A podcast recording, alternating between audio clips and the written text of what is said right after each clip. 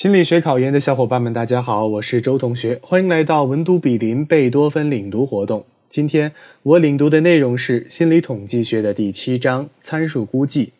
本章包含两个知识点。知识点一：简述良好估计量的标准。一、无偏性，用多个样本的统计量估计总体参数的估计值，其偏差的平均数为零，也就是样本量。围绕着总体参数变化。二、有效性。当总体参数的无偏估计量不止一个时，无偏估计变异小者有效性高，变异大者有效性低。而我们应该选择变异小者，即方差越小越好。三、一致性。当样本容量无限增大时，估计值应该能够越来越接近它所估计的总体参数。四、充分性。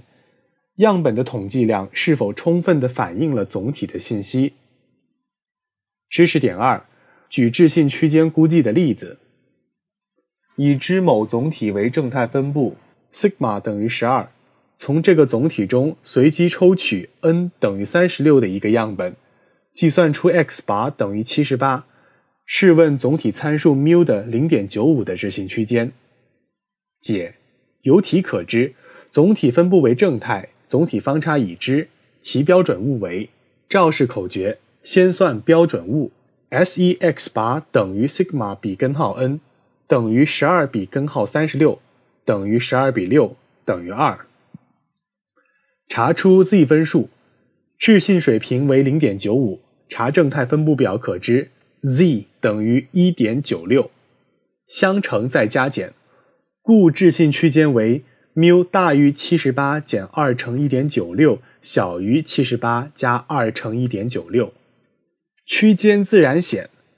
总体参数缪的零点九五的置信区间为七十五点零八到八十一点九二。这节课我带领大家领读了心理统计学的第七章参数估计。本章包含简述良好估计量的标准、举置信区间估计的例子这两个知识点。你都掌握了吗？欢迎在留言区进行反馈。